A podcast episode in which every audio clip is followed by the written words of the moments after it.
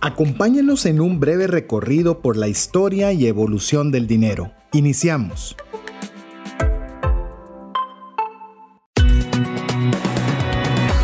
Nuestra mirada va más allá de los límites naturales. Nuestro objetivo, darte herramientas que puedan ayudarte a tomar decisiones financieras inteligentes. Somos trascendencia financiera.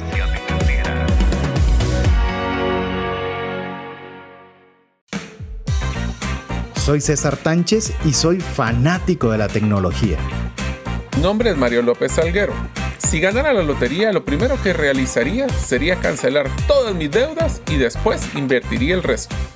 Soy Alex Crow y me encantaría algún día poder viajar al espacio.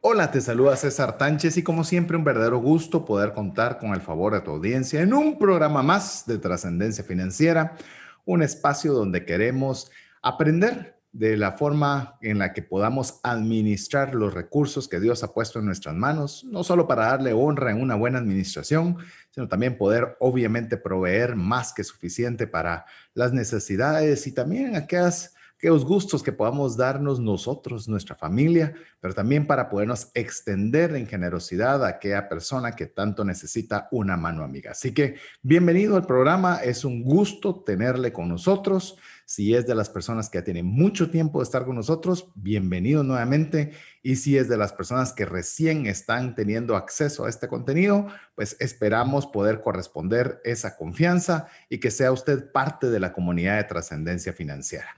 Así que quiero presentarle a dos buenos amigos que me acompañan en este inicio de serie para que puedan también tener la oportunidad de saludarle, empezando por Mario López Salguero. César, eh, Alex, ¿qué tal? Mucho gusto. Siempre es un gusto estar también con ustedes, amigos, en un día más, eh, ya sea día, tarde o noche, dependiendo si nos escuchan en vivo o si nos escuchan en el podcast.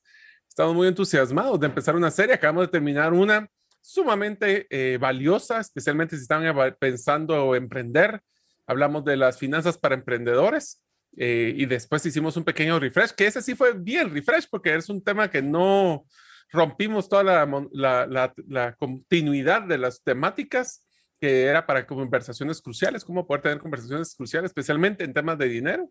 Y ahora que empezamos una nueva serie, eh, es una serie diferente, siento, y es una serie que va a ser muy interesante porque va muy amarrado a lo que es los fundamentos de trascendencia financiera. Así que bienvenidos y esperemos que les guste mucho. Así es, y también quiero darle la bienvenida y que pueda saludar a mi amigo Alex Crow. Buenos días, buenas tardes a todos. Eh, César, Mario, muchas gracias por darme nuevamente el honor de poder participar aquí con ustedes, eh, aprendiendo un poquito más y compartiendo un poquito de, todo lo aprendido. Así que bienvenidos a mis dos amigos y principalmente bienvenido a usted que se toma el tiempo de poder compartir junto con nosotros. Lo decimos constantemente, pero lo repetimos nuevamente porque lo queremos dejar muy claro que valoramos mucho el tiempo que usted invierte con nosotros. Así que tanto lo valoramos que tratamos de dar el mejor esfuerzo, lo mejor que tenemos para, para que usted pueda eh, sacar algo que le sea valioso para trascender financieramente. Y el día de hoy estamos arrancando, ya Mario compartió la última serie que tuvimos la oportunidad de compartir, el último programa de Refresh, y ahora vamos a tener una, una serie que considero va a estar interesante, va a estar muy interesante, eh, va a ser muy magistral va a ser, eh, nos gustaría pensar que una tipo masterclass o una forma profunda de poder tocar un tema y llegarlo a conocer con por lo menos bastante conocimiento, salir de la, del concepto lineal, sino tratarlo de profundizar un poco.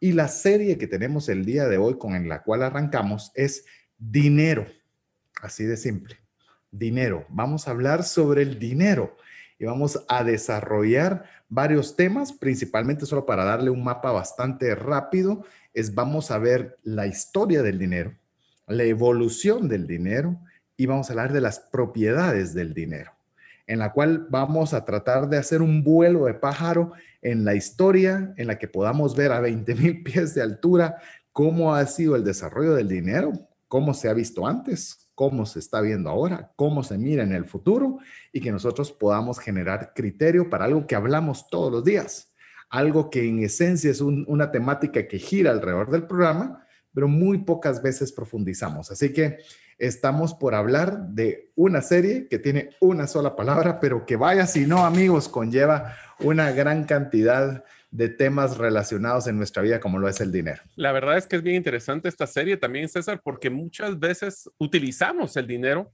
sabemos que, que en teoría sabemos qué es, pero más importante, eh, lo, para qué nos podría servir, pero rara vez entendemos de dónde nació, a dónde va y qué es lo que deberíamos de conocer como la base del dinero, que es uno de los factores que nos ayuda todos los días, en teoría, para lograr nuestros sueños, pero a veces sentimos como que es nuestro, nuestro fin último cuando en realidad no lo es. Hemos platicado varias veces en programas anteriores donde decimos el dinero es un medio para lograr un sueño, para lograr una meta, más que el fin es acumular dinero. Así que va a ser interesante que todos entendamos de dónde vino, a dónde va y qué fueron esas características importantes que han hecho que el dinero sea pues una herramienta tan importante en nuestras vidas. Así es, y hoy vamos a hablar de esa herramienta, esa herramienta por la cual, como bien lo decía Mario, y es una observación importante, es una herramienta que si nosotros le damos más importancia de la que tiene, eh, hay gente que mata por dinero, hay gente que muere por el dinero, hay gente que a base de pura envidia de dinero pierde su vida. Se rompen familias, ¿te recuerdas que lo hablamos en temas de trascendencia? Así es, es decir, eh, no estamos diciendo que el dinero sea malo, otra vez, estamos diciendo que es una herramienta. A mí me gusta mucho ejemplificar el tema de las herramientas como el ejemplo de la dinamita. La dinamita permite abrir caminos como permite hacer cosas muy desastrosas, pero nosotros somos los que decidimos cuál va a ser el uso que vamos a dar. Entonces, el día de hoy queremos eh, hablar sobre este tema, como le digo, eh, más tal vez yo no sé, eh, les voy a dar una idea. Esta, esta serie, me la imagino, no sé cómo se la imaginan y me vas a contar vos, Alex, pero me la imagino. Eh, muchas veces es, eh, yo no sé cómo cuando ustedes están aprendiendo algo, están, ¿dónde lo aplico? ¿Qué podría ser? ¿Qué buena idea? Esto lo voy a aplicar aquí allá.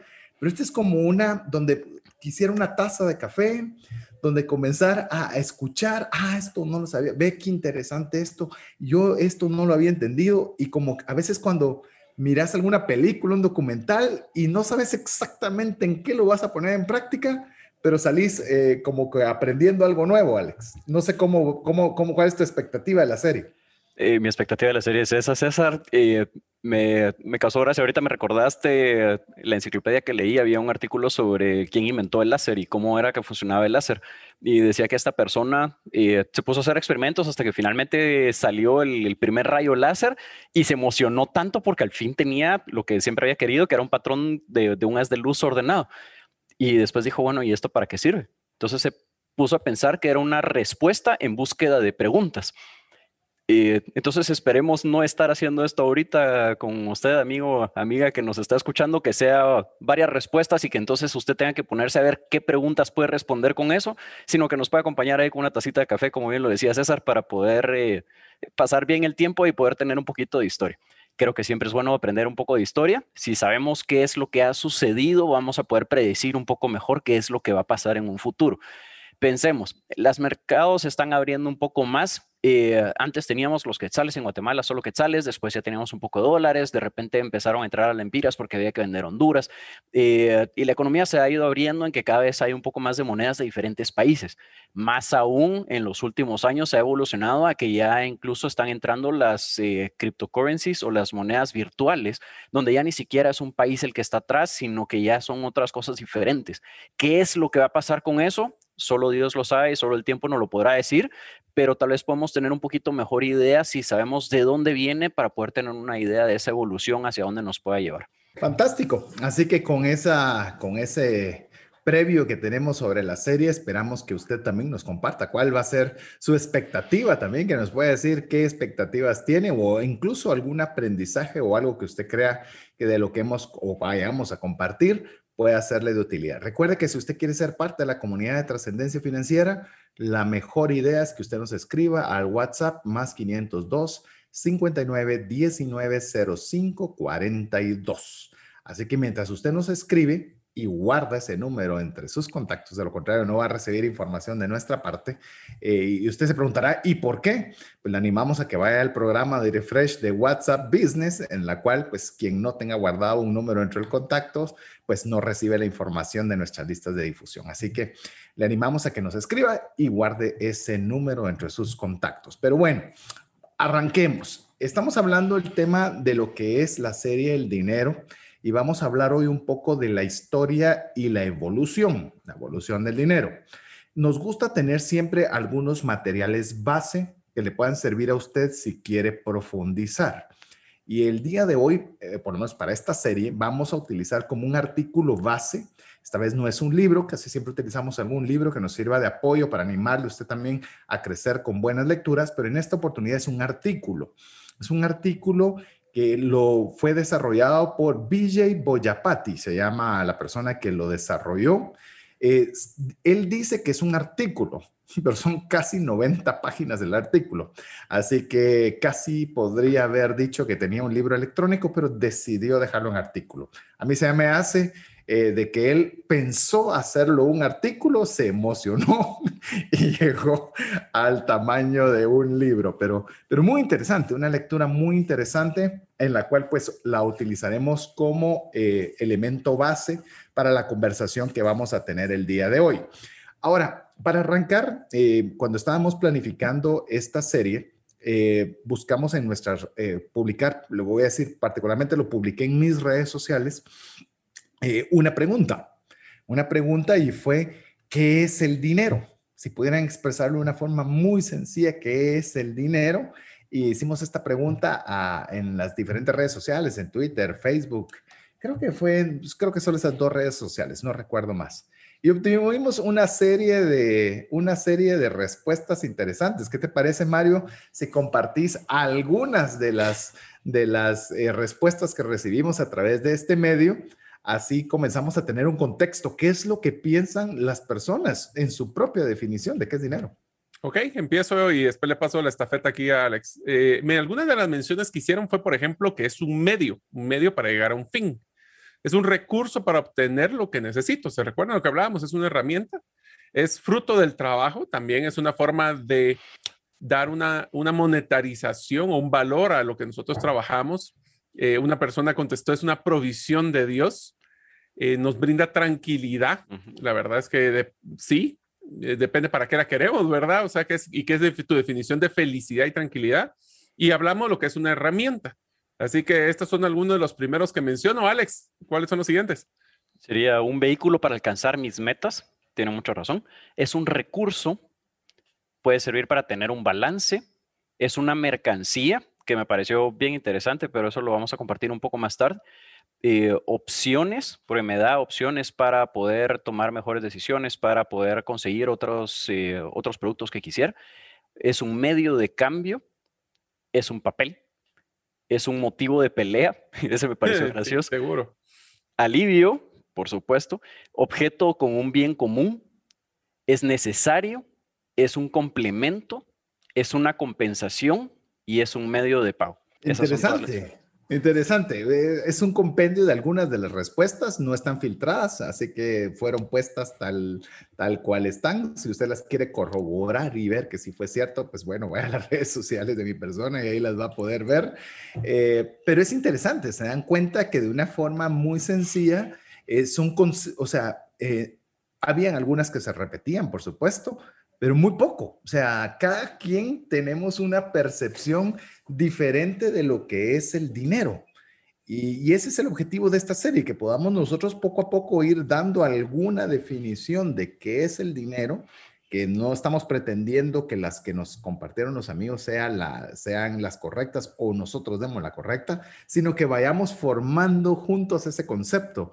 Me encanta, Mario, el concepto de Wikipedia que es una serie de conceptos de distintas personas que hacen un concepto global que es aceptado por todas las masas, entonces, por la enorme mayoría de personas.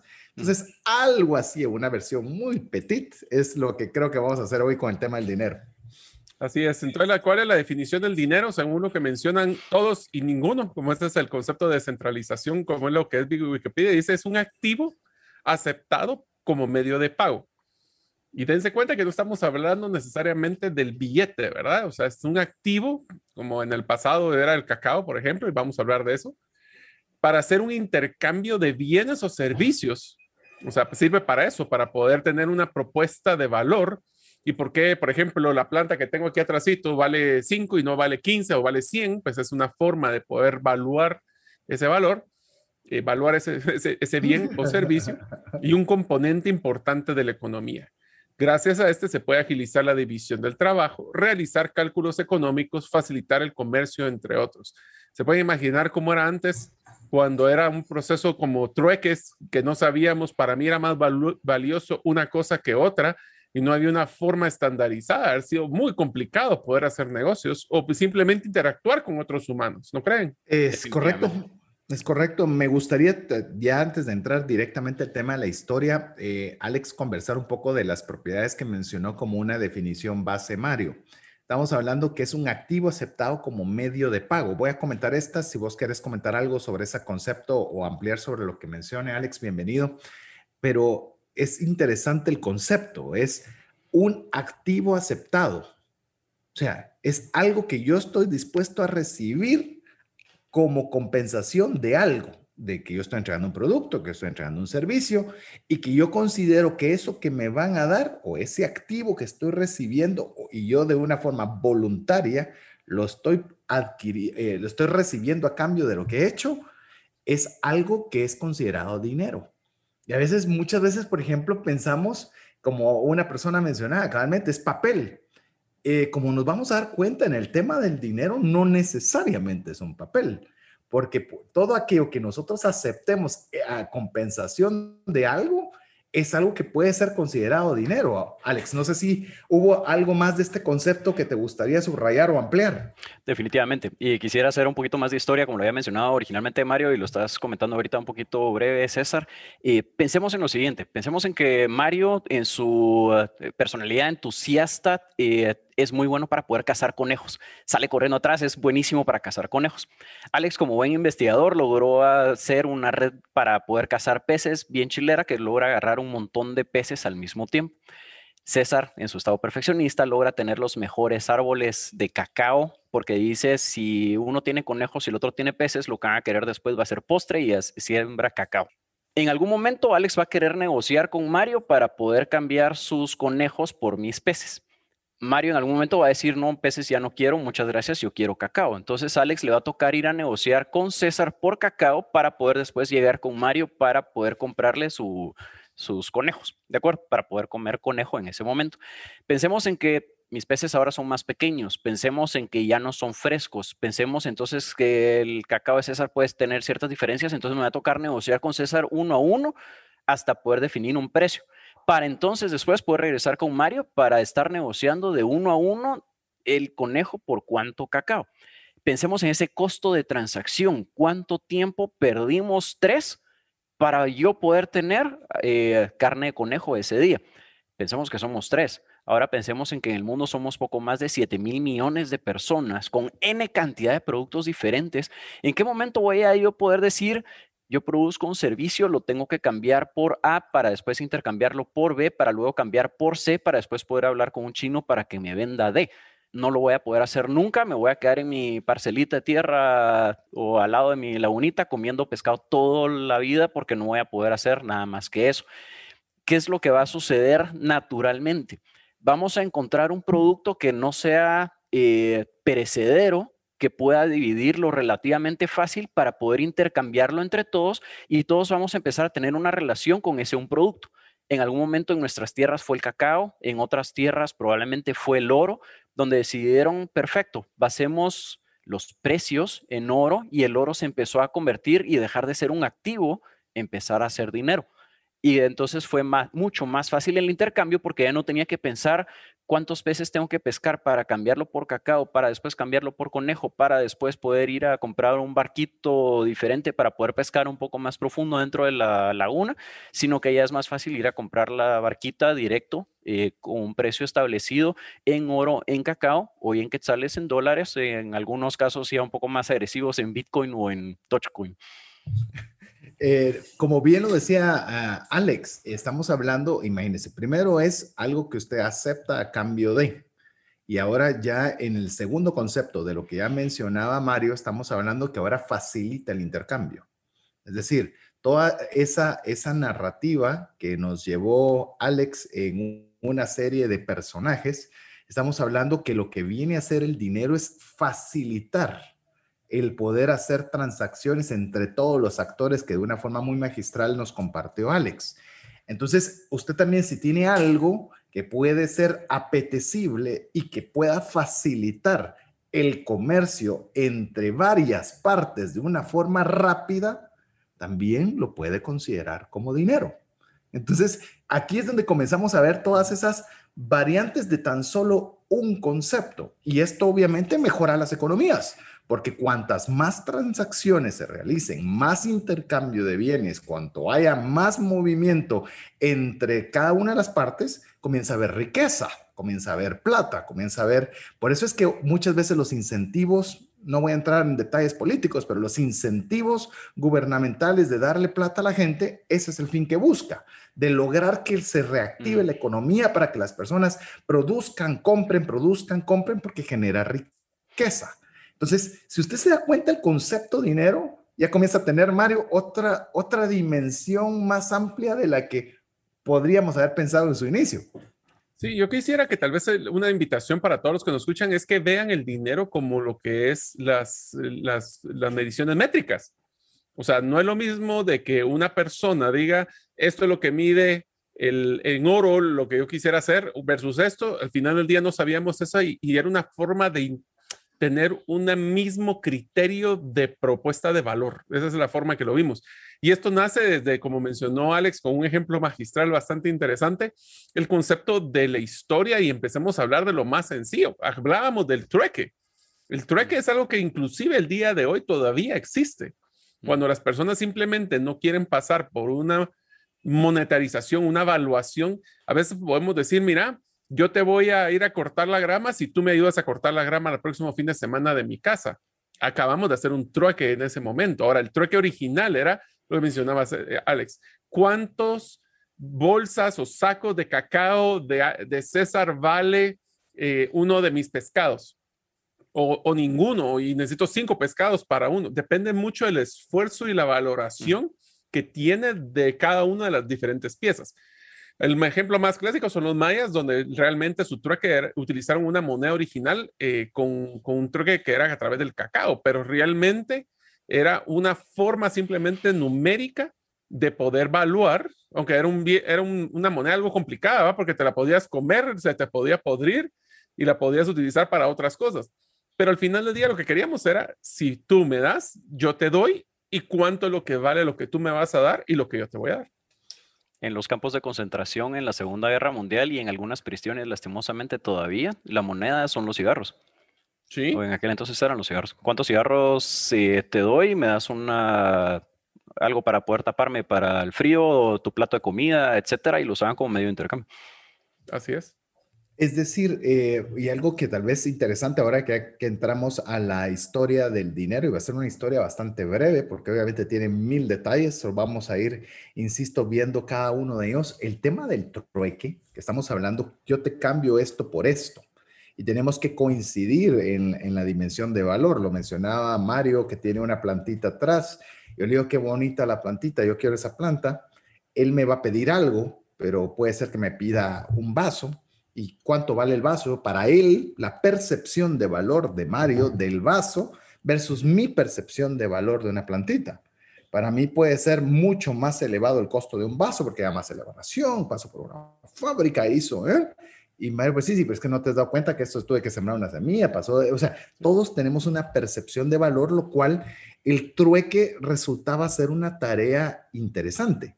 Curiosamente, curiosamente, solo para, para ir eh, no queriéndome adelantar demasiado a la evolución del dinero, pero hoy día estamos llegando a través, por ejemplo, de los criptoactivos, como lo vamos a ver en breve, llegando en un punto muy similar, porque el trueque tenía una característica, era un intercambio uno a uno, como en Estados Unidos se le llama peer-to-peer, -peer, de punto a punto. Es decir, yo te doy esto, tú me das esto. Pero ahora, como vamos a ver, el comercio y el dinero ha evolucionado tanto que tiene que pasar ahora por múltiples puntos para llegar de la persona que está, que está produciendo o tiene el bien a la persona que lo quiere.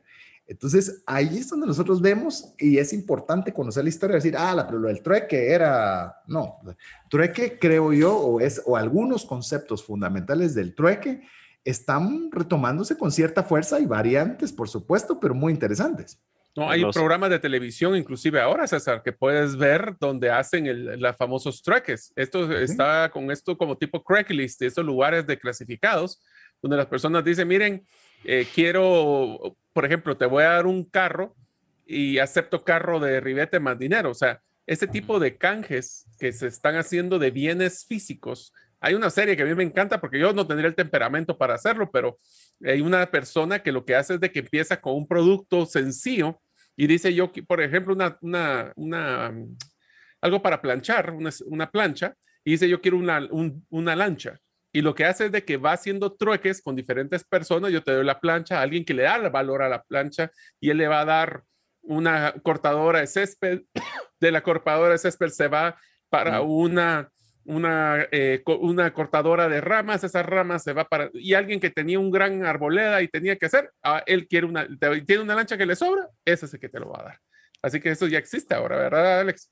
Es correcto. Eh, los invito, amiga mío, que vean TEDx también en, en, internet. Hay varias pláticas ahí. Incluso Mario, si no recuerdo mal, sale en, en una eh, charla TED. Eh, donde hay varias personas que explican cabal todos los cambios que hicieron. Alguien que empieza creo con un lapicero y termina con un vehículo por todos los trueques que va haciendo en, el camino. Eso sí, le dedicó varios años de su vida a estar buscando quién podía hacer ese intercambio para siempre ir creciendo un poquito el, tamaño en el producto que iba teniendo en ese momento. Pero ya existen incluso plataformas electrónicas que pueden facilitar eso. Facilitar, entre comillas, nunca va a ser lo mismo que poner la tarjeta de crédito y pedir vía alguna otra plataforma tipo Amazon que a los dos días ya tengo en la puerta de mi casa el producto, ¿verdad? Porque depende de la percepción de valor. Depende de la percepción. Vamos, vamos, a, estamos agarrando viento en la historia del dinero y al regresar vamos a hacer una pequeña pausa. Vamos a continuar con la eh, historia del dinero y solo decirle, imagínese que si usted hace canjes en su empresa, en la cual dice, mira, yo quiero tu producto, pero te voy a dar pauta, por ejemplo, de, si es un medio, te voy a dar esto, y, pero yo te doy un producto, está haciendo un trueque. O sea, todavía sigue siendo parte vigente de nuestra historia. Así que mientras eh, usted nos escribe un mensaje al WhatsApp más 502 59 19 05 42, nosotros lo dejamos con importantes mensajes para usted. ¿Te gustaría aprender a invertir en criptomonedas y también a realizar una estrategia de inversión? Tenemos a llevar los cursos que hemos desarrollado con este tema en herramientasprácticas.com.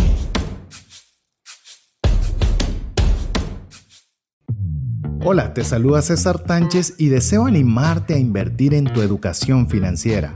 Te recomiendo adquirir el libro Más rápido y más lejos en sus finanzas, en el que obtendrás un mapa de 5 pasos para tener una vida abundante y feliz.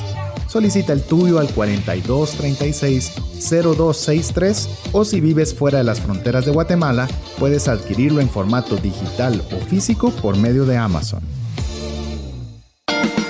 Decisiones financieras diligentes que honran a Dios y provean recursos para nuestras familias y prójimo. Queremos agradecerle nuevamente el favor de su audiencia y a cada una de las personas que nos escriben al WhatsApp más 502 59 19 05 42. Estamos en, la serie Dinero en la cual estamos iniciando ya a explorar no solo el concepto del dinero, sino la historia del dinero para llegar a la evolución y propiedades del dinero. Nos quedamos eh, conversando sobre lo que, cómo inicia realmente la historia del dinero a través del trueque y a través del trueque comenzamos a ver cómo era la dificultad de poder intercambiar bienes de una persona a otra. Ya no digamos si había algo que queríamos, pero que no lo quería la persona, pero lo quería otra persona más. Y cómo hacíamos, por ejemplo, en el caso de trueque, si yo tenía un bien grande, hablemos, yo tengo una vaca, y lo que quería era, eh, o yo lo que tenía era una vaca y lo que quiero es la plantita de Mario, eh, no le puedo darle un pedazo de vaca, o sea, cómo realmente podría... Exacto, y ahí viene cabalmente dándole... Concepto de división. Eh, cómo viene el tema de poder facultar esa división y cómo podíamos hacer esa interrelación entre varias partes todavía en un sentido muy en su inicio temprano del tema del dinero, ya después del trueque, ¿qué es lo que evoluciona? Que son los, las, las primeras monedas, Alex. Es correcto. Escuchamos primero cómo era un activo más que poco a poco se fue convirtiendo en dinero creo que eh, todos van a coincidir conmigo que primero decidimos qué es lo que vamos a hacer y después viene la regulación de parte de los gobiernos, estados, eh, señores feudales, depende en qué momento histórico estemos. Pero la primera moneda como tal eh, que hemos encontrado, por lo menos en historia, es el denario romano, que es lo que finalmente le da el origen a la palabra dinero, denario creo que los romanos hicieron muchas cosas, entre ellos fue facilitarnos la vida. Estoy seguro que más de alguno vamos a levantar la mano y vamos a decir, no, pero es que el dinero no necesariamente es bueno, ya lo hablamos antes, es una herramienta y depende cómo lo utilicemos. Y pensemos que entre más demos de nosotros hacia la sociedad, más dinero vamos a poder recibir también acá. Las primeras monedas nacieron en la actual Turquía. Y recordemos que hoy Turquía era en aquel entonces todavía una parte, por lo menos, de la parte del Imperio Romano en Lidia en el siglo 7 antes de Cristo, y fue una idea de un rey llamado Argos. Mucho tiempo después llegaron los primeros billetes. No sé quién de ambos quiera ampliar un poquito más. A, ver, incluso estamos hablando de las primeras monedas impresas y muchas veces que llevaban incluso las figuras de los reyes y demás pero todavía podríamos ponerle un, llamemos un, un estado de transición dentro de trueque a monedas, de que había, como lo mencionó Alex, el cacao, en el caso de Guatemala, llegó a ser una moneda de intercambio. Es decir, eh, la moneda servía para, para adquirir un trozo de carne, para adquirir alguna verdura, para adquirir algún animal de granja, eh, para que me hicieran algún servicio. Es decir, había un común denominador de interés entre todas las partes. Nosotros porque teníamos eso bastante, llamemos que era apetecible y que era lo que teníamos en el lugar, pero por ejemplo en muchas islas lo que se buscaban eran conchas. Eh, las conchas tenían cierto grado de valor para todos los que eran, no cualquier concha, por supuesto, porque podrían haber muchas, pero particulares. Incluso se conoce de tribus en las cuales tenían tatuados en sus brazos los tamaños de las conchas en los cuales podían establecer el valor por el tamaño de la concha particular. Entonces, imagine cómo iba evolucionando y de alguna forma facilitándose estos primeros tipos de monedas, Mario. Sí, el problema que teníamos ahí es de que eran bienes que bienes perecederos, o sea, el cacao se pudre, se pasa, eh, las conchas se pueden romper o alguien puede encontrar eh, unas conchas en la playa. Entonces, no existía una forma uniforme de poder definir el valor o por lo menos una referencia del valor de las cosas. Por eso es que las monedas, inclusive, es una de las cosas que me gustó cuando hablábamos con César del tema del dinero, es que tiene que ver también con la percepción de escasez y un tema de que es algo, por eso es que usualmente las monedas las hacían con monedas con algún tipo de material precioso, porque si todo el mundo lo tiene, entonces es un tema de oferta y demanda. Si todo el mundo lo tiene, vale menos. Si pocos lo tienen, vale más. Y por ende, las primeras monedas, esos dinarios romanos, eran amarrados con temas como plata, oro o materiales que se, por su percepción de escasez valían más que si lo hacían, por ejemplo, con una piedra y alguien lo tallaba. Cualquiera podía hacer eso. Entonces, ese es el concepto también de un tema de oferta y demanda que va a ser un punto bien importante cuando hablemos de la evolución del dinero. Inclusive, Mario, voy a ampliar algo con lo que mencionabas. Eh, obviamente, estas primeras monedas modernas, dejémoslo, eh, en su momento era algo disruptivo, en el cual era oro, era algún material precioso como la plata. Eh, resulta que obviamente cada, cada entidad o cada persona las tenía de un tamaño, de una forma, de una pureza totalmente diferente. Y estas monedas, que ya fue cuando ya los romanos comenzaron ya a decir, ¿saben qué? ¿Por qué no ponemos mejor el de nuestro emperador en el cual se sepa que esta moneda tiene tal valor y está certificada por el emperador porque aparece su imagen esculpida dentro de la moneda? Y nos damos cuenta que hay otro cambio respecto del dinero. Ya no es solo la moneda por un metal precioso, sino que tenía características que ayudaran a la mayoría de personas a poder distinguir a esta si es una moneda legítima porque tiene la imagen del emperador. Esta no lo sé, esta tendría que ver si realmente me dicen que es plata lo que me están dando o es oro. Y empezaba también a generar más comercio pero a la vez comenzaba a generar más problemas porque teníamos que determinar si era de valor, comenzábamos a ver de que también ya se volvía un producto apetecible para poder tener esas caravanas tipo Robin Hood, ¿verdad? De esperar que pasaran las caravanas con los cofres de oro y de plata para poder asaltarles y poderse llevar el botín de, de donde esto estuviera.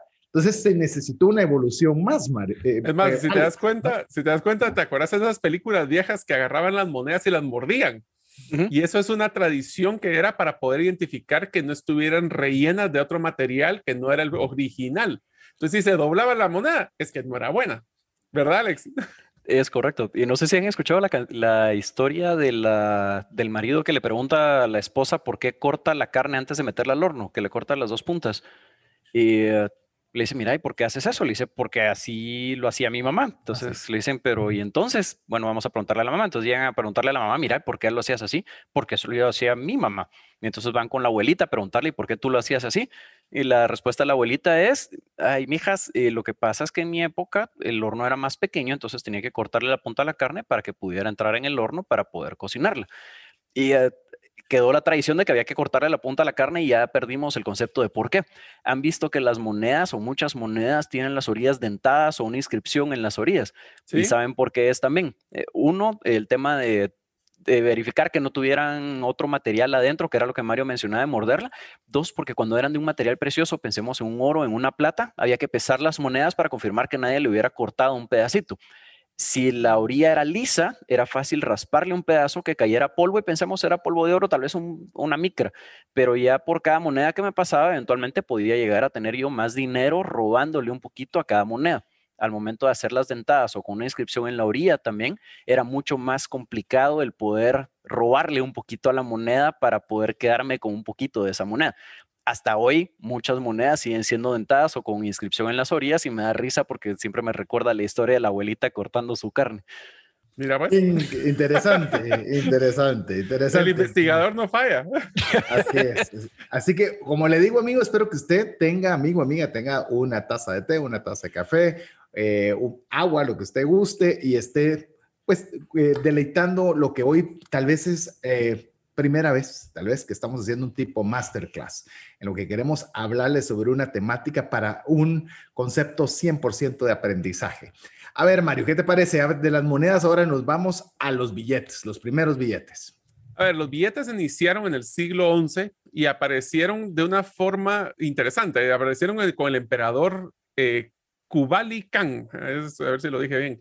En este caso, los billetes eran certificados sobre la existencia de un depósito de oro, en este caso por una, ahorita le decimos banco, pero realmente era una persona, un resguardador, por decirlo así, de dinero. Porque se pueden imaginar, si ustedes quisieran comprar una tienda para una familia de 10 personas y les van a pedir dos sacos de dinero o de monedas, ¿cuánto pesa? ¿Qué tan fácil es llevarlo? Imagínate, tendrían que llevar a un caballo para poder echar esos costales. Entonces, la, movilidad del, por el peso y la inconveniencia de las monedas, al punto que hoy por hoy, si ustedes están eh, escuchándonos, ¿qué tantos de ustedes tienen realmente monedas en, en sus bolsas? Ya es muy raro tener monedas porque es más práctico el billete papel, es más liviano, es más eh, es portable, por decirlo así, que sea más fácil de mover. Y lo más interesante, el mismo pedazo de papel puede tener diferentes denominaciones. Entonces, esto lo que hacía era que era como un equivalente a un cheque. Eh, este cheque al final era como que si yo tuviera, voy, a utilizar este, este ejemplo porque me, me, pareció simpático. Ustedes se han comprado estos tableros de, para poder jugar lotería y que en cada uno de los tableros, uno, el principal es una gran, es una gran sábana que corta pedacitos para poder agarrar cada una de las fichas de la lotería. Estos pedazos, o sea, si quieren agarrarlo así, es como cuando son cuponeras que tienen varios cupones y los van partiendo por pedazos, es porque al principio, si yo tenía un papel que decía que costaba mil de monedas de oro, pero yo le debía a Alex solo 100, ¿qué hacía? No le puedo dar el billete completo porque si no se le estoy entregando mil en vez de 100. Entonces le cortaban un pedacito y ese pedacito, el equivalente a 100, obviamente eso tenía que estar en acuerdo y eso fue un poquito el inicio también eh, de los cheques, que ya se volvió una práctica bancaria en Inglaterra en el siglo XVIII, pero hasta el siglo XIX empezó realmente la reglamentación. Al final eran papeles que cada banco o cada dueño del depósito generaba, pero se puede imaginar, eso tenía problemas de falsificación, entonces, regulación, a ver que, cómo estafaban o no estafaban, de repente se desaparecía el señor con todo el oro y esos papeles ya no valían nada. Entonces empezó el siglo XIX lo que es la parte de reglamentación y en Inglaterra donde se hace la primera ley de cheques en 1852, después en Francia y pues ahora ya todos los países tienen ese tema. Lo simpático y les hago la pregunta a ustedes, ¿qué tantos cheques usan ahora? Cada vez menos, ¿verdad? Eh, sí, muy, muy pocos, la verdad, muy, muy pocos. Y quisiera tal vez ahondar con la, con, ya vemos, con la eh, concepto que nos compartió Mario sobre el tema del papel. Vamos al ejemplo otra vez de que teníamos que llevar una bolsa de oro, que antes así era, o bolsa de plata para poder intercambiar algún bien. Eso era peligroso porque era algo que era muy apetecible, en el cual también se contaba con la problemática de la división. Volvemos a lo mismo, si yo tenía una moneda de oro y yo quería la plantita que tiene Mario allí, eh, eh, realmente no valía la moneda de oro. Entonces, ¿cómo hacía yo para poder adquirir esa planta, pero no entregarle la moneda completa.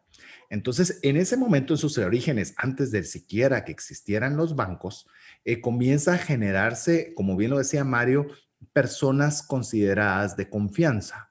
Aquellas personas en las cuales yo le delegaba una cantidad de oro y esta persona me extendía de que tenía la certificación de que yo había entregado 10 monedas de oro, por ejemplo, y me decía, esto cosa constar que tiene 10 monedas de oro, las cuales las podrá dividir en 50 partes y ponía las 50 partes. ¿Qué hacía eso? Es de que la otra persona supiera que ese oro existía y que se le dejaban ese pedacito, como la cuponera que dijo Mario, es que valía lo que realmente decía que tenía porque no le estaba dejando oro. Y esto requería, era algo bueno, pero también requería otro problema, que la, persona que estaba custodiando el dinero, o en este caso los bienes preciosos, fuera una persona reconocida en ambas partes. Que los dos dijéramos, por ejemplo, en el caso de Mario y mi persona, decir, los dos tenemos que confiar en Alex. Saber que si Alex dice que él tiene el oro o él tiene la plata, él la tiene. Pero se requería que tanto Mario como César creyéramos eso. Porque de lo contrario no habría, sí, no habría negociación. Eh, no habría forma en la cual eh, nosotros pudiéramos hacer esa transacción. Y ahí es donde entra luego, donde ya entran los estados y comienzan a tomar posesión del papel y decir, nosotros somos los que vamos a dar no solo el garante, sino la propiedad del papel. A manera que si, por ejemplo, hoy día un dólar es recibido en cualquier parte del mundo, ¿Por qué? Porque reconocemos que es un dólar que está emitido por un o sea, tenemos la tranquilidad de que ese dólar existe. Claro, pueden haber falsificaciones y tengamos cuidado y demás, pero como norma general, como norma general, ya no hay una desconfianza de quién es el que dice que tiene. Y eso, y eso es, un, es un avance interesante con el tema del papel. Quiero decirle algo. Usted, ahorita me hizo Mario una pregunta. El tema de los cheques. El cheques es la misma historia yo le entrego un cheque a Alex, que lo que está haciendo en este caso, el cheque, es decir, yo te estoy dando un dinero del cual yo dispongo los fondos en mi cuenta. Pero Alex no recibió el dinero, recibió un papel que dice que, que esa cantidad está disponible en mi cuenta. Es una promesa. Es una promesa. Es una promesa escrita, ¿verdad? Es una promesa escrita en la cual se certifica, de alguna forma le hace una garantía, más que una promesa, una garantía. Es una garantía, sí. Es una garantía de... sí, porque no, es una, no hay una promesa de que vas a tener los fondos, pero le están dando un documento de que si no lo llegas a tener, tienes una garantía para poder pedirlos, algo así. Así es, absolutamente de acuerdo. Inclusive les doy, un poco de historia a Guatemala. Eh, sé que obviamente nos escuchan personas de todas partes del mundo, pero le cuento Guatemala. Yo no sé si ustedes sabían, Mario, Alex, que el primer, la, primera institución en generar billetes en Guatemala no fue el Banco de Guatemala. No sé si lo sabían. Fue el Banco de Occidente en Shela. Fue el primer banco guatemalteco en el cual ellos emitieron las primeras monedas en nuestro país. Y después existían en cada finca, existían para pagarle a sus peones diferentes monedas. Esa es otra cosa simpática. Yo conozco y coleccionistas de, billetes antiguos que sus, sus unicornios son esos billetes de fincas del interior. Esta sí no me la podía, ya viste. Ya viste. Sí, yo porque cabal un, un, jefe mío tenía colección de esos billetes y me enseñó de fincas del interior. Que lo malo es de que cada finca le pagaba a las personas que laboraban en la finca y esos billetes solo se podían cambiar en las tiendas de la finca. Por eso es que era un, ecosistema interno dentro de la finca y fue hasta que el Banco Occidente y el Banco de Guatemala emitieron ya los generales que podían intercambiar con otras fincas. Si te das cuenta, era un valor común para el casco de la finca. Es decir, eh, para afuera de la finca quizás no valía nada, pero para todo el ecosistema tenía un valor porque tenía una facultad de poderlo cambiar por algo. O sea, eh, es algo súper interesante. Cuando vamos conociendo la historia del dinero, nos vamos dando cuenta de muchas cosas, como bien decía Alex con su historia de la, de la famosa abuelita. Abuelita. Que cortaba los dos, las dos partes finales de, de la carne. Pues simplemente ahora estamos descubriendo por qué fue que se cortó en un su inicio. Ibas a mencionar algo, Alex, porque me extendí bastante en la pregunta de Mario. Gracias, César. Sí, eh, al, al inicio bastante eh, la historia del viernes 13. Es una leyenda, creo yo que no está escrita en alguna parte, por lo menos no le he encontrado algo como certificado, pero la idea es eh, de que antes cuando viajaban de pueblo a pueblo eh, tenían ese problema, que si transitaban de un pueblo al siguiente pueblo con dinero para ir a comprar al otro pueblo lo que necesitaban para regresar a su pueblo, a producir, a cosechar, a etcétera, muchas veces los, los asaltaban en el camino. Entonces hubo un grupo de gente que empezó a tener esta idea de deposítame tu dinero acá y yo te doy una garantía que la otra persona en el otro pueblo de mi institución, grupo de gente, etcétera, te va a dar el dinero allá, menos un porcentaje, obviamente, por el eh, que va a ser nuestra comisión, por ejemplo. Y que este grupo fue creciendo tanto que se convirtieron en los caballeros templarios y que fue un grupo tan poderoso que, los reyes les empezaron a tener miedo a esos grupos porque el rey era el que tenía el poder absoluto sobre todo, pero ellos ya tenían tanto poder por la parte económica que les empezaron a provocar miedo. Y en un viernes 13 tomaron la decisión de acabar con ese sistema, con los caballeros templarios en su momento, para quitar ese poder y quitarse esa, ese peligro que ellos podían estar corriendo ahí de perder su reinado. Y, por eso viene la tradición de que el viernes 13 es el de mala suerte, porque obviamente no fue solo malo para los caballeros templarios, sino para todo el comercio de toda esa región en, mm. en general, ¿verdad?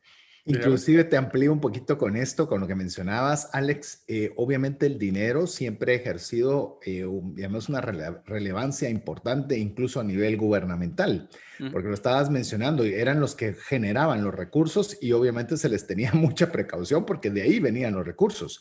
Y usted puede ver todas las historias de guerra, pero siempre iban a financistas porque necesitaban más armas, necesitaban más eh, provisiones y eso requería dinero. Entonces tenían que ir a estas o instituciones o a estos personajes que eran los que tenían la mayor cantidad de recursos para ver qué prerrogativas podían tener para ayudarles a la causa, ayudarles, coercionarles, dependiendo de qué etapa de la historia usted la lea. Eh, y a mí me llamó mucho la atención, en, en, Nueva York hay un museo en el cual era un banco antiguo, en la cual pues era la antigua casa de Morgan Stanley. Y eh, obviamente siempre me ha gustado el tema de finanzas y estando en Nueva York, aproveché la oportunidad de ir a conocer lo que era la casa de Morgan Stanley.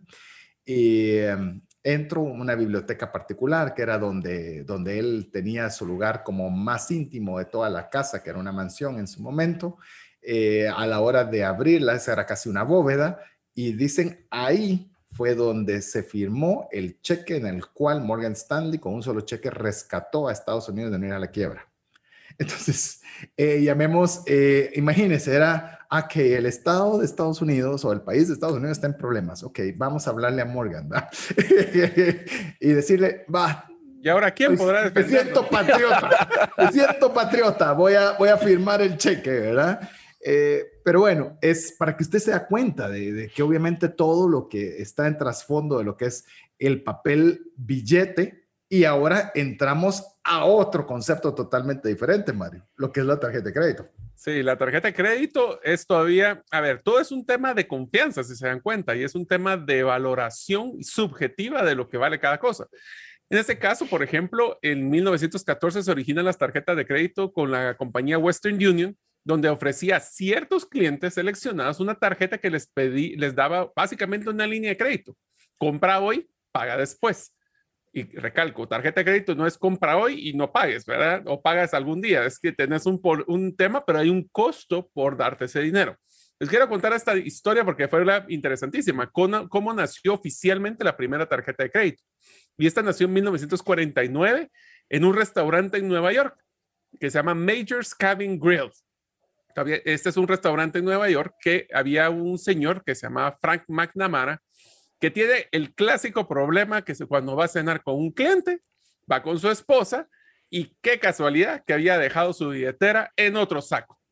Imagínense qué problema, qué, qué, qué mal, al punto de que la esposa fue la que tuvo que poner el dinero, pero él dijo, no, esto tiene que haber una mejor forma para no estar acarreando o llevando, transportando muchos billetes, porque por mucha denominación alta que tenga, y si es mucha denominación es un riesgo, Así que estuvo planificando diseñar y la primera tarjeta que utilizaron como Diners Club, por eso se llamaba Diners, porque Diners es cena, porque la primera tarjeta nació para poder pagar cenas en un restaurante que después se copió. Lo que no saben, no sé si les conté, es de que esa primera tarjeta era de cartón, que era una cartón con un nombre que había negociado con el dueño del restaurante para recibirlos y así llegaba él, nos sacó dinero, sacó mi tarjetita y con esa tarjetita pago. Entonces, de ser, de haber tenido una humillación, ahora era el, el, uno de los clientes preferidos de este hotel o ese restaurante. Y esa primer cena pagada con la tarjeta de, de, de, cartón se conoce como la primera cena. Ya después nace en 1958 Bank of America, lo que es Bank of America, Bank of America Card, que es la tarjeta de Bank of America, se vuelve Visa y el Interbank Card Association que se vuelve Mastercard. Eh, después ya sale eh, American Express y muchas otras tarjetas para que ya no hagan con tarjetas de cartón porque esas de nuevo se les cae agua y se, se pierden y pasan a un modelo plástico. Quizás lo único que quiero añadir a la historia que les contó Mario es que obviamente en ese momento era una extrema vergüenza el no poder pagarle a, porque eran, era otro grupo de banqueros los que estaban ahí sentados en esa cena, era una extrema vergüenza, pero lo curioso es que todos los fundadores fueron los que estaban en esa cena. Es decir, eh, la, idea la propuso Frank McNamara, pero los invitados a esa cena fueron los que decidieron que eso podía ser una idea interesante y de ahí nace la idea de tener una tarjeta de crédito. No sé si quisieras añadir algo sobre el tema de la tarjeta de crédito per se, Alex. Eh, yo creo que eso de, olvidar billeteras en otros lugares al momento que uno le toca pagar, ya vieron que pueden salir buenas ideas de eso, entonces para que por favor no me vayan a criticar la próxima vez que me pase. Bueno, pues voy a hacer una pequeña historia rapidísima, pero el día que conocimos a Alex, exactamente nos juntamos a almorzar y efectivamente ese día por situaciones del caso, había olvidado su billetera también. Así que sí, por eso viene un poquito la, la, noción. Eso fue hace mucho tiempo, pero desde esa vez hemos creado una excelente amistad. Así que valió la pena haber dejado la billetera. La amistad continúa, con el todo el gusto seguimos pagando si aplica, pero lo de olvidar la billetera sigue siendo algo vigente en el caso de Alex. Sigue siendo algo vigente, sí. Eso no ha cambiado.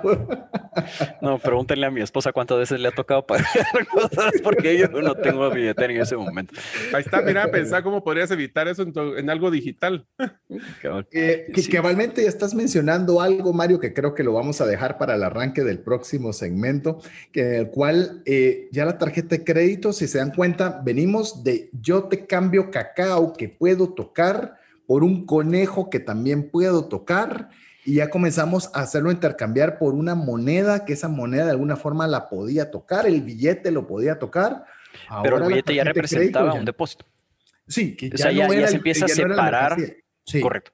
Se separa de la mercancía, pero todavía tangible.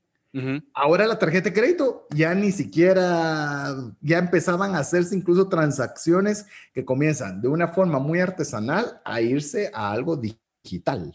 Pero bueno, con eso vamos a arrancar en el próximo segmento, en este vuelo que estamos haciendo sobre la historia del dinero. Así que le animamos a que usted nos escriba al WhatsApp más 502 59 19 05 42 y nos, cuesta cómo, nos cuenta cómo va su experiencia con esta serie que estamos iniciando del dinero.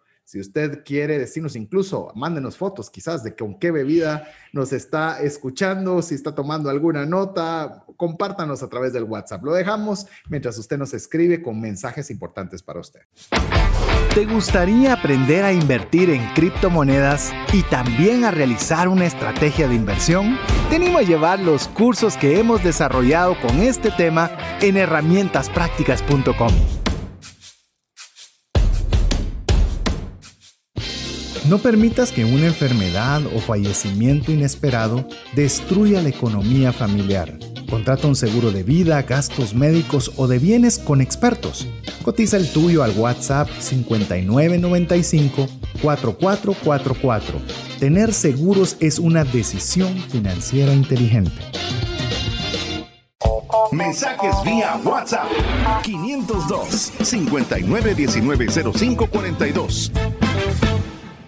Queremos agradecerle el favor de su audiencia. Esperamos que usted esté disfrutando junto con nosotros con, esta, con este eh, recorrido de lo que es el concepto, la historia del dinero y queremos ver si nos va a dar todavía la oportunidad en este segmento de poderle hablarle de lo que es la evolución del dinero, es decir, cuáles son cuatro fases en las cuales el dinero evoluciona y cada uno de todas las diferentes tipos de monedas, de billetes, de trueque, todo lo que hemos estado viendo como dinero, ha pasado o pasa o debe pasar por cada una de estas etapas para poderse considerar dinero.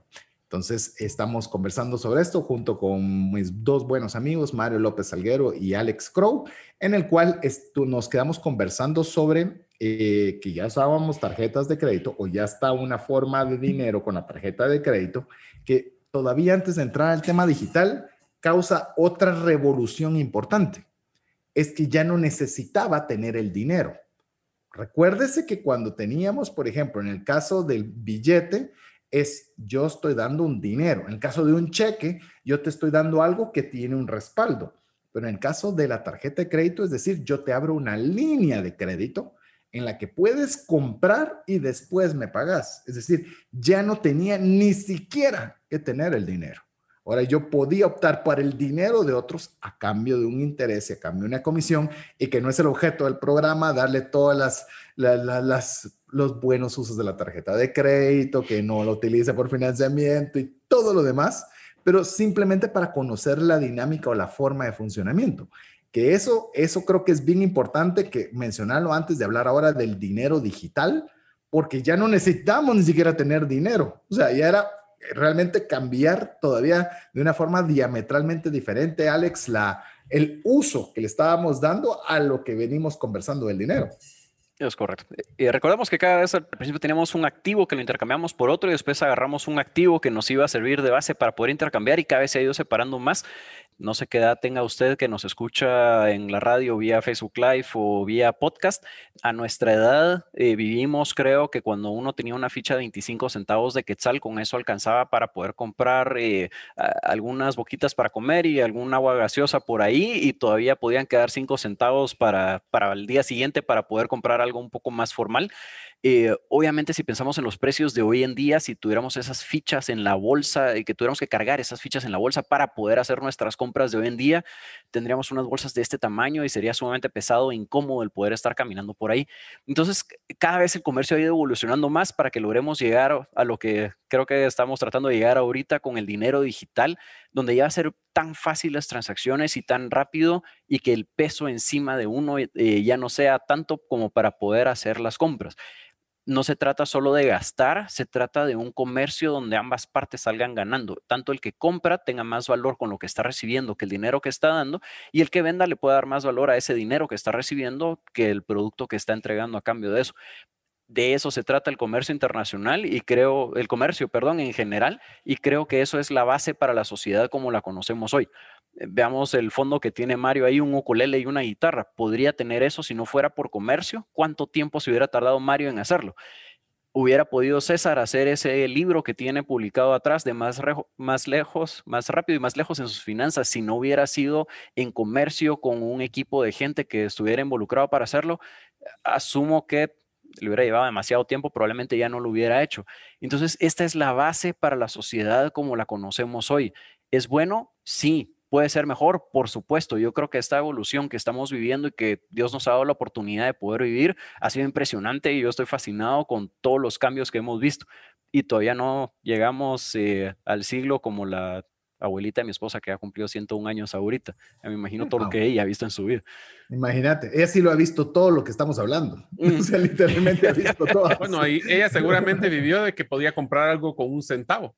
Probablemente. Ah, algo no. Nunca se me olvida que mi abuelito me contaba que a él le pagaban al mes. Y le dice, nunca se me olvida su frase, decía, era más grande el sobre que lo que me pagaban. Me pagaban 23 centavos en el mes. Eso era lo que le pagaban a mi abuelito. Estaba hablando a inicios de los 1900, ¿verdad? Mm. Pero pues supuestamente le pagaban 23 centavos, es que alcanzaba para su sobrevivencia, ¿verdad?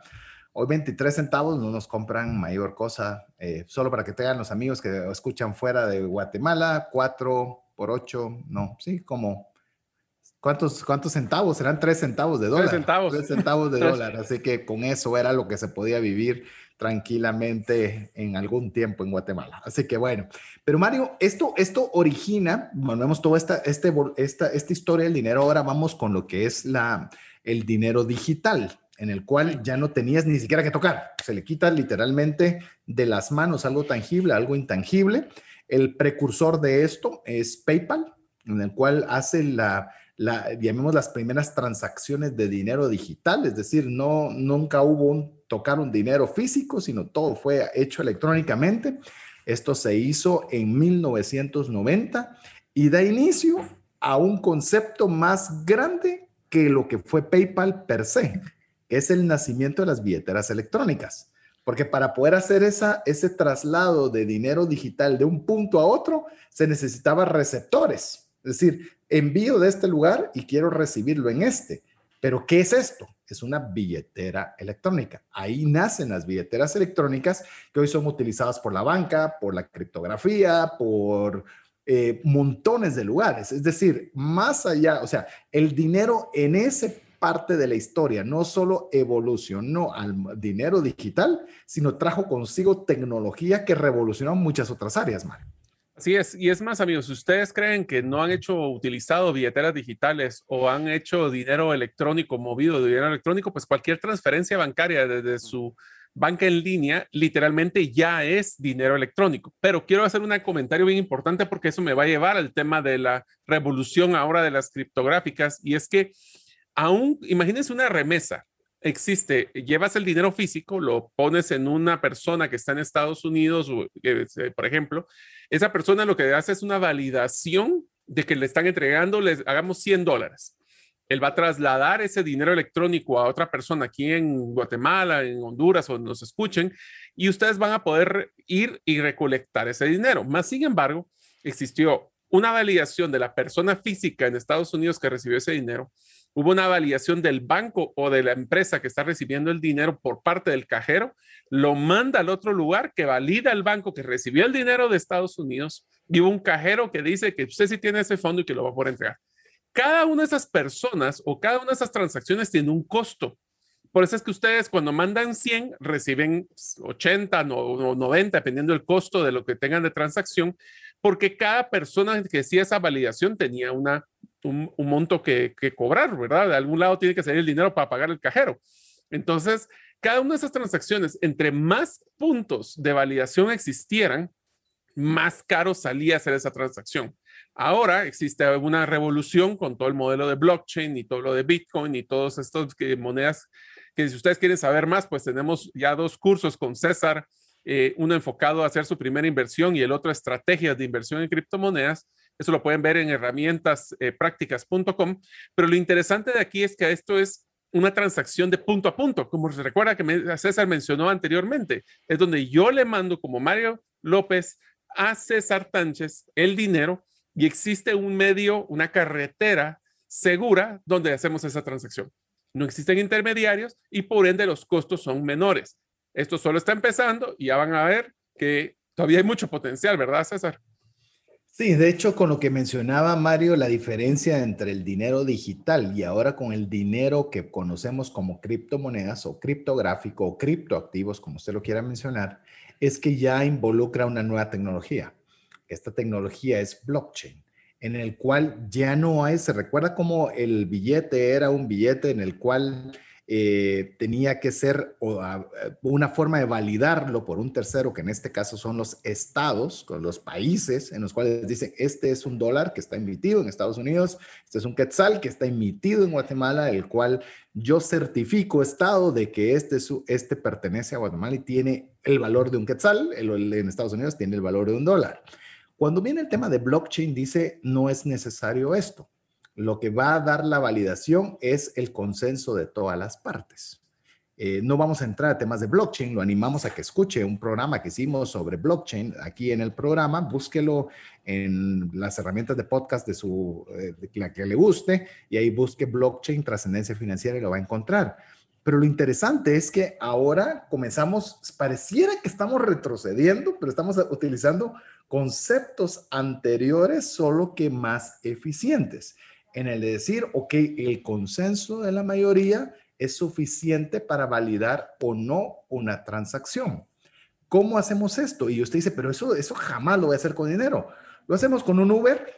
Usted se sube a un vehículo de Uber que no conoce a la persona que está manejando, no sabe el estado del vehículo, no sabe nada de la persona pero usted puede saber, ah, es una persona que tiene 4.5 de calificación y es muy eficiente y es muy educado. Y, usted sabe por la validación de todas las partes de cómo es.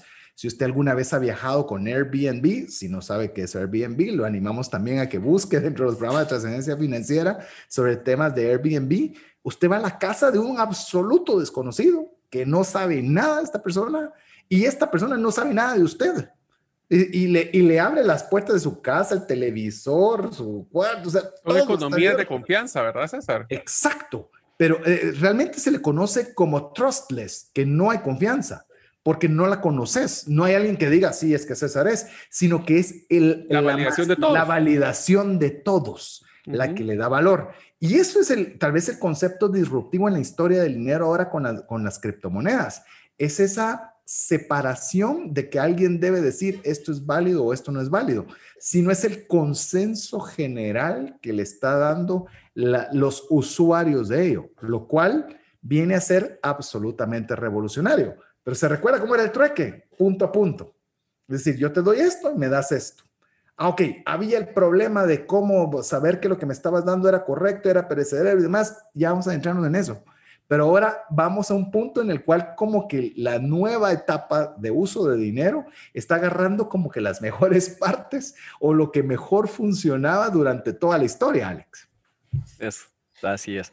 Pensemos en, lugares que han evolucionado económicamente más que otros y veamos eh, este ejemplo que les quiero dar ahorita brevemente. El centro de Europa económicamente estuvo mejor o creció más que el centro de África, ¿sí? Donde estamos viendo un desierto. ¿Por qué? Obviamente podían cosechar un poco más en Europa que en África, pero hay ciertos lugares en África donde también podían cosechar, digamos, pensemos en el área del Congo, donde hay eh, áreas boscosas, etcétera. No es necesariamente porque sea tema de desierto. Eh, que la gente sea más inteligente, no lo creo. Que los sistemas políticos sean diferentes, en aquel entonces no lo eran, eran sistemas feudalistas prácticamente todos. Entonces, ¿cuál era la diferencia y por qué en un lado sí evolucionaron más que, que en el otro? Porque habían ríos navegables. En Europa, pensemos, Mario con sus conejos podía llevarse en una barquita un montón de conejos remando al siguiente pueblo para intercambiarlos por el cacao de César en el siguiente pueblo y regresar en su, él solito en su barquita con un montón de cacao en esa una barca para poder entregarla allá. Y pensemos el, equivalente en África, tenía que haber subido un poquito de conejos encima de varios camellos o, caballos para poder transitar hasta el siguiente pueblo. El tiempo de tránsito es más largo, la cantidad de comida que le tiene que dar a todos esos camellos o caballos iba a ser más alta, por lo tanto iba a llegar con menos conejos al destino el cacao iba a llegar menos otra vez de regreso a su pueblo para después poderlo intercambiar por ropa y comida, etc. El costo de transacción era más alto en África que en Europa. Esa es prácticamente la diferencia. Pensemos qué es lo que tiene ahorita el costo de transacción de que yo tengo que ir físicamente a la tienda a entregar billete sobre billete para que me entreguen un producto versus lo pongo, lo marco y a los dos días me llega. ¿Cuál fue el costo para mí? Fue mucho más bajo. El comercio es más eficiente, por lo tanto, como sociedad nuevamente podemos crecer aún más. ¿Es bueno lo que está sucediendo? Definitivamente sí.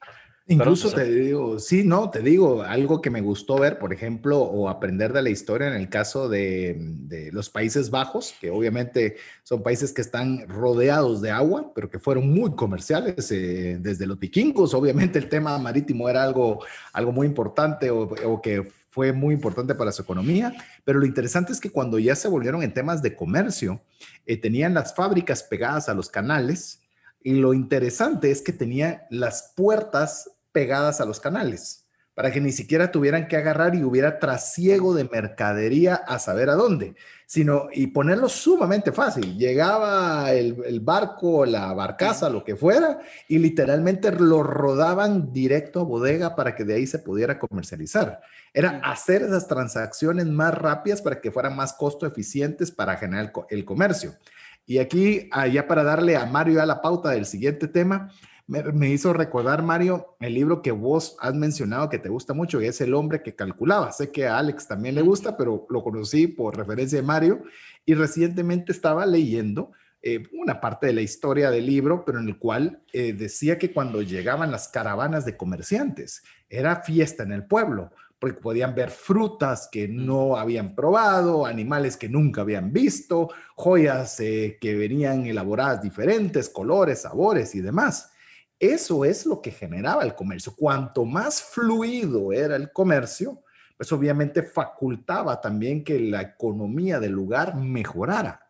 Por eso obviamente cuando hablamos de dinero es a veces muy difícil no, no, no ponerla de una forma intrínseca con la economía, porque tiene una tremenda interrelación.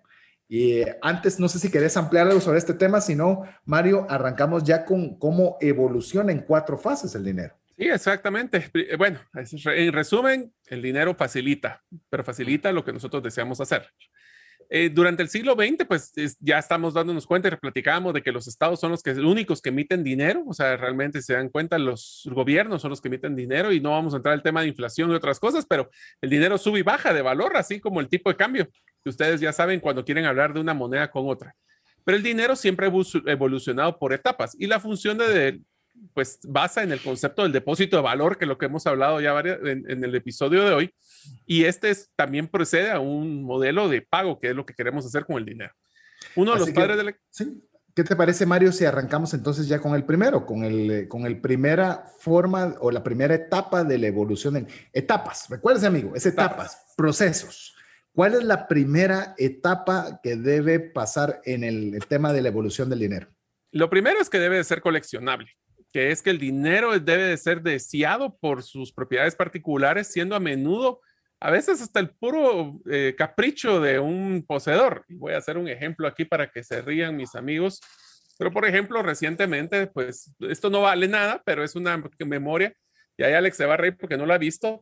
Eh, estoy coleccionando monedas, en este caso de criptomonedas, y aquí tengo una moneda en mi mano que es de Dogecoin, que es una moneda, criptomoneda simpaticísima pero son temas de que yo le puedo poner un valor, a otras personas esto no vale nada y para otros podría valer mucho. Depende mucho de la percepción de valor. En su momento estos eran conchas, como lo estábamos mencionando, en una isla. Antes pueden ser cuentas, puede ser oro, puede ser todo aquello que pueda usted guardar, debe ser coleccionable. Incluso tal vez en el caso del, del oro, por ejemplo, principalmente el oro era decorativo. Es decir, era reluciente, lo usaban los reyes. Entonces, la primera fase es, ala, qué lindo se ve eso. De hecho, por eso se llama piedras preciosas. Realmente, olvídese de, conceptos muy profundos, pero son llamativos a la vista, son agradables, es algo que, que a usted le gusta estar. Yo no sé si les ha pasado, pero hay veces, por ejemplo, eh, monedas que son preciosas. O sea, que, son realmente pues, eh, obras de arte que cuando uno las ve podrán valer más o menos que otra moneda, pero está el asunto de quererlas guardar. Por eso hay obviamente coleccionistas de sellos, coleccionistas de, de billetes, de monedas, porque le encuentran un atractivo coleccionable. Y así es como arrancan, que es algo que la gente le gusta. A la les gusta a todos que el emperador o el feudal utilizaba un artículo de oro, yo quiero un artículo de oro porque eso, eso qué lindo se ve, eso lo quiero y eso lo quieren muchos. Y al ser muchos se vuelve un artículo coleccionable, por lo tanto apetecible para otras personas. Y que no sea perecedero. Digamos, las frutas, por ejemplo, no podrían ser coleccionables porque obviamente después de un poco tiempo de tenerlas ya no existen. Eh, el oro, las piedras preciosas, las conchas se pueden mantener durante el tiempo, entonces los puedo guardar, los puedo coleccionar durante un tiempo indefinido y tienden a no tener eh, desgaste. Desgaste. ¿Qué te parece entonces, Alex, si vamos con la segunda etapa? Ya vimos que es un depósito de valor. El, eh, perdón, que es coleccionable. Ahora la segunda, que es un depósito de valor. Eso hoy lo estamos escuchando cualquier cantidad de veces entre los que son opositores, los que les gustan o no las criptomonedas, pero por lo menos como concepto está interesante aprenderlo el depósito de valor. El depósito de valor. Cuando una cantidad suficiente de gente desea coleccionarlo, el dinero empieza a tener una utilidad como un medio para poder atesorar valor de una manera duradera a medida que el bien es ampliamente reconocido como un buen depósito de valor, más gente lo desea y por eso aumenta su poder adquisitivo. Pensemos en un círculo virtuoso. Eh, un pequeño grupo de gente tenía una moneda en una finca, después ya era el banco, entonces ya era más gente, entonces ya más gente lo podía aceptar porque sabía que podía comerciar con las personas de esta finca y podía ir creciendo poco a poco eh, el valor, el depósito de valor de ese producto, de ese bien el valor de las cosas que podemos comprar con una unidad del bien en cuestión. El poder adquisitivo llega a estabilizarse con el tiempo cuando prácticamente todo el mundo ya lo usa para poder almacenar su riqueza y el influjo de nuevos entrantes que desean comprar, el bien disminuye. Pensemos, si yo quisiera comerciar con conejos, la gente sabe que es un conejo, sabe que se pueden comer, sabe que se pueden tener como mascotas, etcétera pero siempre estaría pensando cuántos quetzales o cuántos dólares vale este conejo. Si yo pienso en cualquier otro producto, siempre lo comparo con esa una moneda que va a ser mi depósito de valor. Entre más gente tenga ese mismo concepto de depósito de valor para esa moneda, más fácil es que eso sea una moneda como tal o un dinero como tal. Solo voy a añadir en lo que le, le dejo que a Mario pueda o ampliar o pasar con la tercera etapa, pero por ejemplo voy a poner el ejemplo del cacao si usted tiene cacao y yo tengo oro, el oro es un depósito de valor. ¿Por qué? Porque si Alex tiene el cacao, por ejemplo, hoy puede pedirme 10, voy a hablar cualquier número, 10 por su cacao. Pero si él no lo vende, él sabe de que se le va a arruinar su cacao. Entonces, el día de mañana ya no puede pedir 10. Tiene que pedir 9 u 8 porque sabe que si no lo vende se va a quedar en cero. Pero si yo tengo la moneda de oro, para mí eso es un depósito de valor porque yo voy a poder comprar más cosas que las que, que, que llamemos lo que podría tener poder o el que tiene cacao, porque es algo que es perecedero, algo que no todos lo quieren, algo que... Entonces ahí es donde ya podríamos hablar y vamos a ver si nos da chance de hablar temas de inflación, donde la gente recurre a los depósitos de valor para que efectivamente pueda comprar más cosas en el futuro porque se mantiene su valor en el tiempo o mejor aún, aumenta su valor en el tiempo. Sí, inclusive te diría de que el siguiente de las categorías, que es el medio de pago, es que cuando el dinero está establecido con ese depósito de valor, va a facilitar el proceso de compra de bienes o servicios. ¿Esto qué quiere decir? En los primeros tiempos, por ejemplo, de Bitcoin, mucha gente no entendía el costo de oportunidad de usar Bitcoin para comprar cosas, ya que en lugar de esto como un depósito de valor. Entonces, este es el ejemplo clásico que ya viene. Realmente estamos a, cinco días de la, de la pizza de, de, de Bitcoin, donde podemos hacer eh, una historia de esto en el futuro, ¿verdad? Así es, no hables ahorita de comida, mi estimado Mario. A ver, en el medio de pago, eh, vamos a lo mismo. No todo, no todo, eh, llamemos, no todo depósito de valor necesariamente se convierte en un medio de pago. Recuerda que estamos hablando de temas de dinero. ¿Por qué? Porque, por ejemplo, el oro sería muy difícil para poder pagar un café. Es decir, eh, si tengo el oro, sí vale, sí tiene muchas características que son ideales, pero no me es factible usarlo para transacciones rápidas e inmediatas. Lo que sí es muy factible con el caso del dólar, con el caso del quetzal, con el caso del yen, porque usted puede fraccionarlo y puede movilizarlo sumamente rápido. Entonces, si usted se da cuenta, para hacer todavía dinero debe tener que sea factible como un medio de pago para llegar finalmente a la última etapa, Alex, el que sea una unidad contable. Y hablando un poquito antes, el medio de pago, eh, pensemos en bolívares. tienen un depósito de valor, sí tienen una transacción antes, sí están garantizados por un gobierno en Venezuela, sí.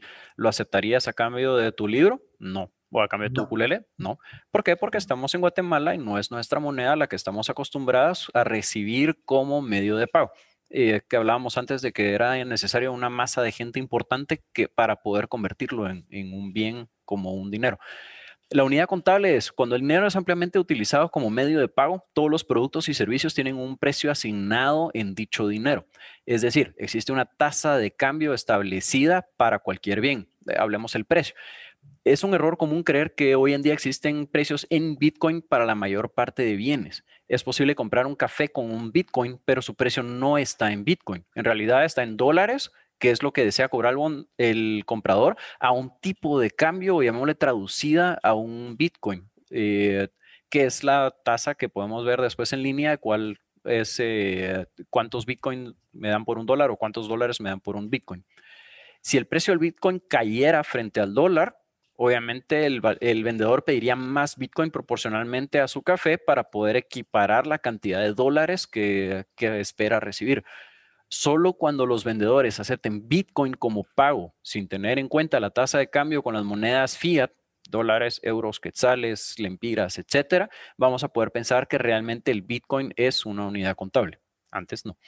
Es decir, solo para ir cerrando ya con esa última cuarta etapa que lo, lo, ejemplificó muy bien Alex con el tema de Bitcoin. Es decir, si alguien dice, yo recibo Bitcoins, ah, qué buenísimo, ¿cuánto recibís? Cuesta 3.50 de dólar el café.